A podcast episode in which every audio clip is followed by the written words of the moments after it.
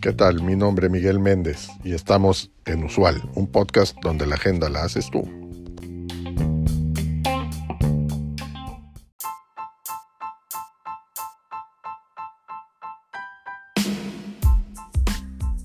El libro de Tiago Forte presenta una práctica guía para crear un sistema de gestión de información personal que te ayuda a capturar, organizar y recuperar ideas y conocimientos efectivamente.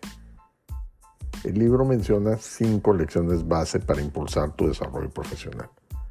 La primera es captura todo. No confíes en tu memoria. Escribe todas tus ideas, pensamientos y conocimientos en un lugar central.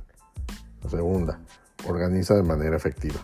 Crea un sistema de organización claro y simple para que puedas encontrar la información que necesites cuando la necesites. La tercera, revisa y actualiza periódicamente. Tu second brain debe ser un organismo vivo que crece y evoluciona contigo. Dedica tiempo periódicamente a revisar y actualizar tu información. Cuarto, utiliza tu second brain de forma activa. No crees tu second brain solo para guardarlo en un cajón. Utiliza tu información para escribir artículos, crear presentaciones, desarrollar nuevos productos y servicios y resolver problemas de manera más efectiva. Y quinto, comparte tu second brain con otros. Una de las mejores maneras de aprender y crecer es compartir tus conocimientos con otros.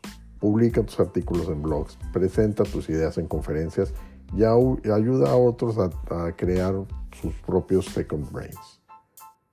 Además de estas lecciones, también ofrece una serie de consejos y herramientas para ayudarte a crear e implementar tu propio sistema de gestión de información personal.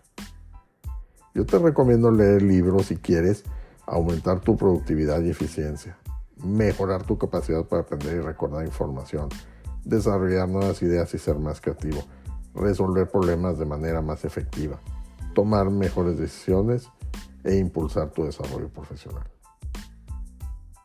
Platícanos, ¿ya has leído el libro Building a Second Brain? Si es así, ¿qué lecciones te han resultado más útiles? ¿Cómo has utilizado tu Second Brain para impulsar tu desarrollo profesional? Comparte tus comentarios, bien sea por voz o escrito en el cuerpo del episodio o en nuestras redes sociales. Te leemos y te escuchamos.